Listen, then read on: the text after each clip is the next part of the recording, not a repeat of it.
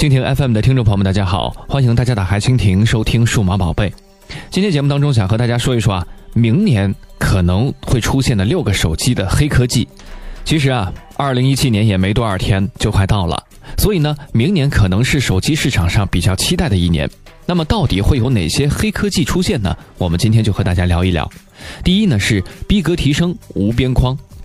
一七年无边框高颜值的手机呢，真的是有望到来。传言下一代的 iPhone 和三星的 Galaxy S 八呢，将会取消 Home 键，并且采用无边框的屏幕设计。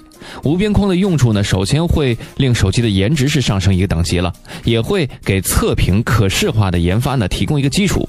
未来手机也许真的可以四面都是屏幕。第二，逼格再提升，全玻璃手机。据说呢，苹果已经提出了一个环绕式玻璃外壳的专利，有没有申请下来呢？还有待考究。这项技术完美适配明年的全玻璃的 iPhone 八呢，也有可能。下一代的 iPhone 可能将会彻底的抛弃金属外壳的设计。知名博主罗伯特斯考伯透露呢，下一代的 iPhone 会配置传言已久的 OLED 显示屏，未来全玻璃手机外表呢将会改善手机信号变得更好。全玻璃外壳呢？对于无线电信号的传输呢是完全通透的。另外，全玻璃外壳呢会使手机变得非常的轻和薄，而且坚固和耐滑的方面呢都会达到一个非常高的程度，也就没有再加手机壳的必要了。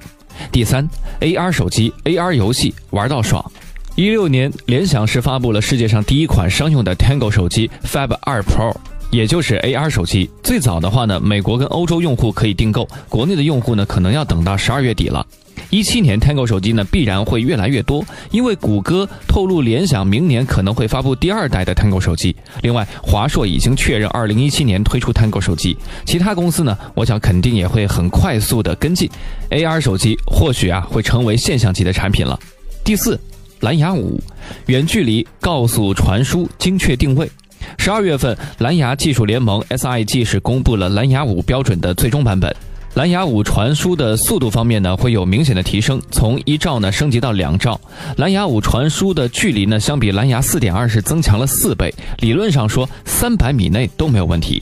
广播信息容量是原来的八倍。此外呢，这项技术可以作为室内的一个导航信标，或者说呢，可以类似定位的一个设备使用。结合 WiFi 呢，可以实现小于一米的精确的室内定位。第五，手机折叠当腕表带。今年联想推出的可弯曲的原机型 C Plus，相比传统智能手机呢，它最大的特点就是能够完全的弯曲。联想方面呢表示，这款手机呢将在五年以内上市。折叠手机可以使手机形状多样化，节省空间是附带的，可以当做腕带用。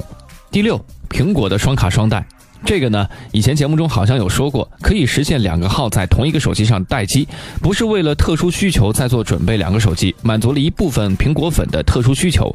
另外一点呢，双卡双待的 iPhone 可能就不会被说成是山寨货了。至于这几项黑科技到底能不能实现呢？就让我们二零一七年拭目以待吧。